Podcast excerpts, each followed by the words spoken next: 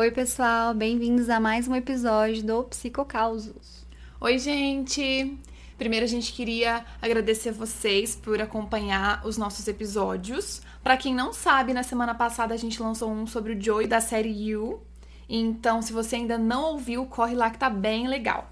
E aí a gente vai começar hoje também contando um pouquinho como que vamos organizar os nossos episódios da semana. Pri, como que vai funcionar?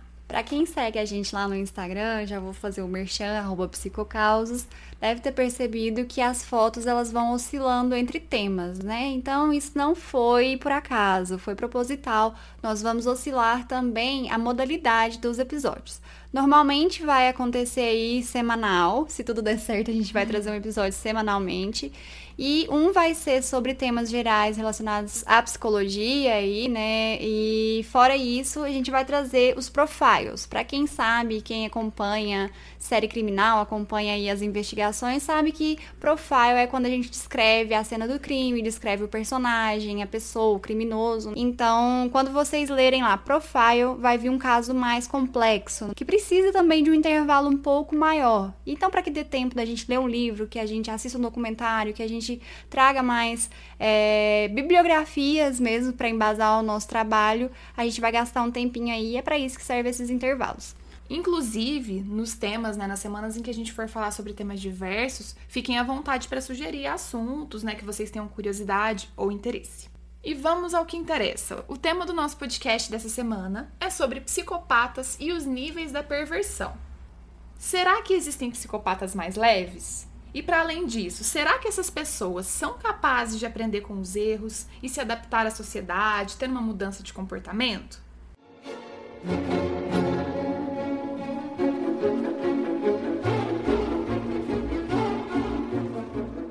Então, afinal de contas, o que, é o psicopata? A gente pode dizer que são pessoas que não conseguem se vincular afetivamente com outras pessoas, mas, apesar disso, eles conseguem ter uma noção de como que funcionam as relações. Então, eles passam a simular os sentimentos, né, os afetos.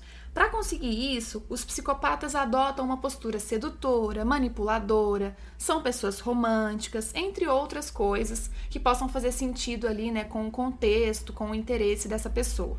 Como exemplo, a gente tem o próprio Joey do episódio passado. Porque ele é uma pessoa extremamente romântica, né? É... Manipuladora, mentirosa e que age pelo seu próprio interesse, com certeza. Né? Exatamente. Então, nessa atuação, eles tendem a usar as pessoas sem sentir culpa ou remorso. Eles conseguem mentir quando são pegos e isso nem gera um constrangimento para eles.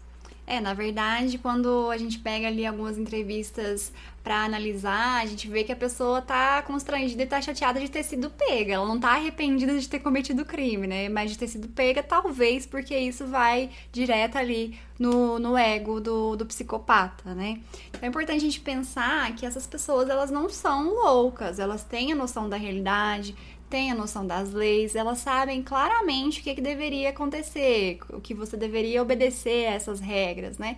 Mas eles se sentem protegidos, eles se sentem especiais e se veem aí na possibilidade de agir para o seu próprio interesse, ao seu bel prazer, né? Isso acontece porque a maioria deles são narcisistas e eles acabam ali valorizando, supervalorizando a sua importância. Então ele entende que a sua vida ela vale mais do que a vida do outro. Assim, fica fácil cometer os crimes, os roubos, né? Os estupros, as fraudes, fazer um caixa dois, ser um político corrupto, ser um estelionatário, como por exemplo. Aí a gente vai entrar no caos da vez, né? No outro episódio foi caso da Priscila, hoje o caos é meu, tá, gente? Quem mora no país Uberlândia sabe que a gente tem uma golpista aqui, assim, rainha do golpe, né? Eu não vou citar o nome dela para não gerar uma exposição, mas tem até vídeo no YouTube, né, de pessoas aí que conseguiram pegar ela no, no flagra e tudo mais, expondo aí o, o que ela tinha feito. Mas é, teve uma situação específica que eu tava no ponto de ônibus, indo para casa dos meus pais alguns anos atrás, e uma pessoa veio, né, me pedindo ajuda, e aí eu tive uma empatia ali com a situação. Ela me contou que estava tentando ir para casa da filha dela, ela morava em Araguari, e veio para Uberlândia para visitar a filha dela, só que a filha dela não deu interesse, não quis receber ela na casa. E aí ela tava precisando de dinheiro para voltar para Araguari, porque a filha também não quis dar o dinheiro de volta ali da passagem. E aí, gente, isso já né, me tocou no coração. Eu já pensei, meu Deus, eu não tenho dinheiro aqui na bolsa. E aí eu sugeri para ela, né, que ela entrasse no ônibus ali, fosse pro terminal, é, buscasse alguma ajuda de outras pessoas, ou até se ela precisasse usar o meu telefone para falar com alguém. Enfim, me solidarizei com a situação. Usou o telefone e usou a carteirinha de passes, né? É um pequeno golpe. Sim, só não foi mais golpe porque eu não tinha dinheiro. Não tem como cair no golpe assim, né, gente? A pobre da pessoa. Mas o que que acontece? Depois eu fui, é, fiquei achando essa história um pouco estranha e fui ver que, que, inclusive, tem várias páginas na internet aí expondo essa pessoa. Tem um lugar lá que acompanha até onde que ela tá dando golpe para as pessoas ficarem atentas. É um rosto conhecido, né, na é. verdade. E aí eu fui ver uma foto dela e falei, gente, eu caí no golpe dessa pessoa. Porque eu vi uma foto na internet, ela tava com o cabelo bem diferente, ela tinha pintado o cabelo de vermelho. Então não dava para reconhecer, assim, tava bem diferente. Mas é isso, eu caí no golpe da Mar. Opa! Caí no golpe, o golpe tá aí. Então, é voltando para essa noção aí dessas pessoas, é interessante pensar que eles vão moldando o comportamento, a rotina para poder ter algumas emoções aí da, da vida peculiar que eles levam, né? Essa questão de mudar o cabelo, a questão de tentar passar a perna em alguém e sair contando para outra pessoa, vangloriando, a gente entende também que é um, um nível de psicopatia um pouco mais tranquilo. Então, partindo para essa noção, nós entendemos que existem sim níveis para acompanhar o desenvolvimento dessa psicopatia aí. De modo geral, a gente consegue descrever os graus da psicopatia em leve, moderado e grave. Importante dizer que esses níveis não são limitados, né? É mais uma orientação geral. Por exemplo, uma pessoa de um nível leve pode em algum momento fazer algo de nível moderado ou grave, como cometer um assassinato, por exemplo. Principalmente se for do interesse, né? Às vezes a pessoa tava ali só aplicando um golpe pequeno, mas acabou acontecendo algo que foi. viu o rosto dessa pessoa. Ah, então agora eu vou ter que te matar. Então é, pode pular aí do nível mais hard nesse momento. As pessoas com grau leve são as que trapaceiam, golpistas, né? Como o exemplo que eu dei, que fazem pequenos roubos. O grau moderado já são aqueles casos em que a pessoa articula o crime, né? Ela é a cabeça ali do esquema, mas não se envolve na ação, né? Não suja a mão ali para fazer, é o mandante do crime. Por exemplo, políticos, né, galera? Que vai moldando, tirando direitos, tirando aí coisas importantes e vendo só a desgraça acontecer, né, gente? E o grave já é a pessoa que tá focada no sofrimento, na subversão, no sadismo da outra pessoa. E aí, como exemplo, né, a gente tem o serial killer. Um exemplo de serial killer bem nítido aí sobre sadismo e dominação é o BTK, que BTK traduzindo é a própria sigla do que, que ele fazia, né? Que era amarrar, torturar e matar. A gente entende que o prazer dele não é nem tão gerado pela morte, a morte é muito mais uma consequência, mas essa subordinação da pessoa, o sadismo, o domínio do outro corpo, né, vai causando prazer e vai alimentando uh, o sadismo do serial killer.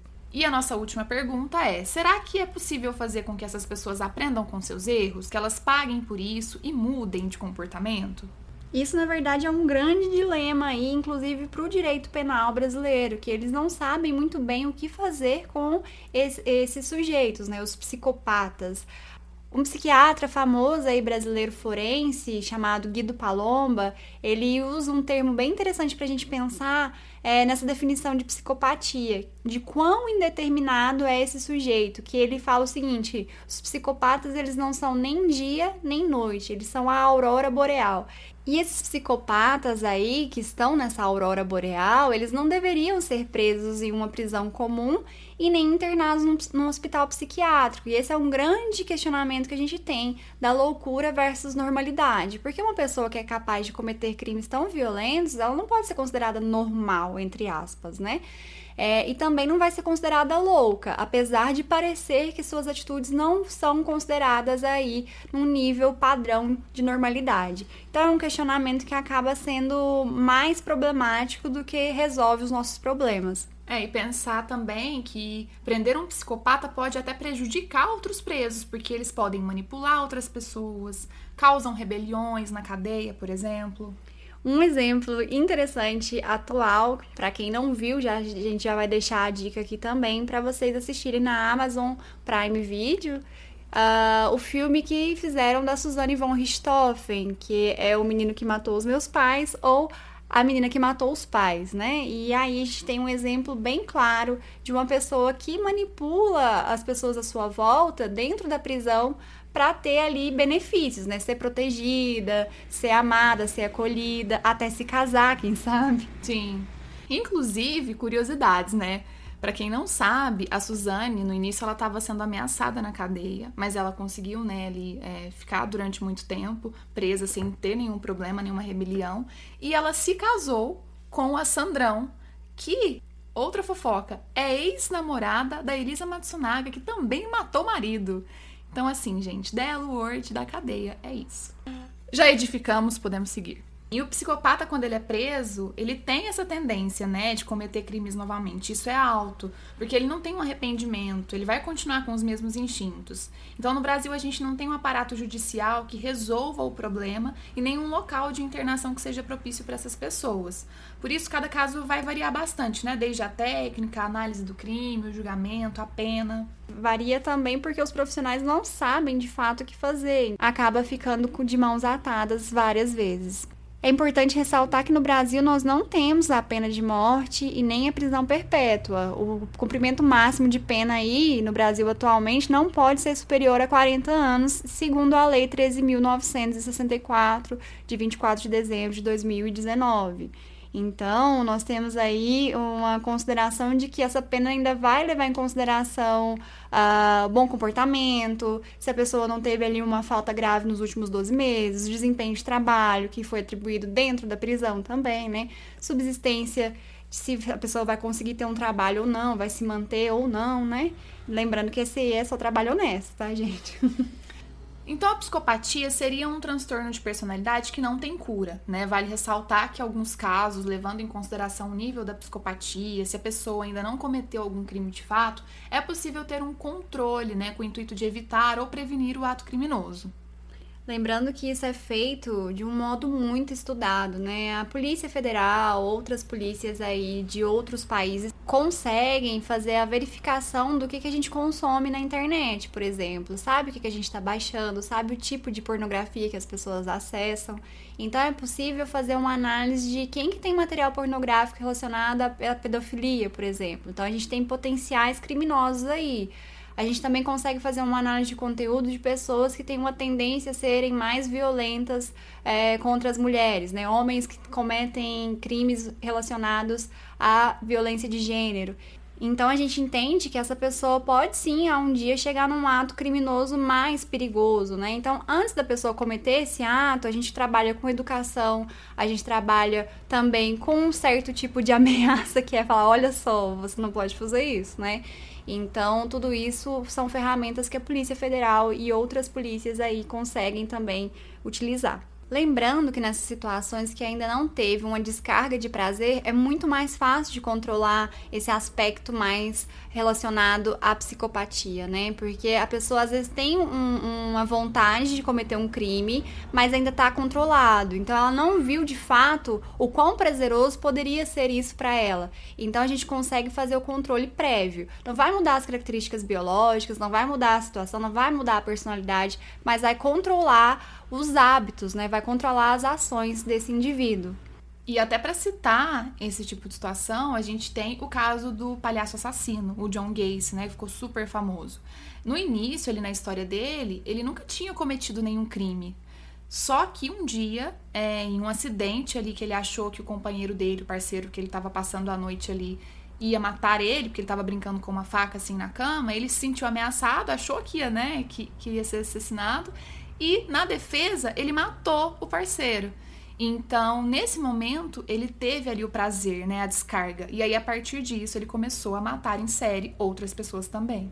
É como se tivesse virado a chave da maldade, né? Então a gente entende que o intuito dessa educação, o intuito desse controle, por mais que seja complicado, é evitar com que vire essa chave. Porque até então ele estava se suprindo com outro tipo de, de pornografia, com outros hábitos também não tão saudáveis Bom, gente, acho que para finalizar, a gente entende que essa justiça que nós temos aqui no Brasil, ela apresenta algumas falhas por não conseguir lidar com essas pessoas que não têm um local adequado de internação. A gente estava pesquisando e viu que em alguns outros países já tem uma possibilidade de ter cadeias específicas para psicopatas, justamente para evitar isso que nós comentamos mais cedo de influência mútua, né? E rebeliões. não é rebeliões, até mesmo a própria agressividade ali dentro desses locais. E também a gente entende que não é o mais adequado colocar essas pessoas em hospitais psiquiátricos. Então é isso. A gente queria mais uma vez agradecer você que ouviu até aqui e dizer que tem mais. Participem das nossas redes sociais, sugiram novos episódios. E até semana que vem. Tchau, tchau!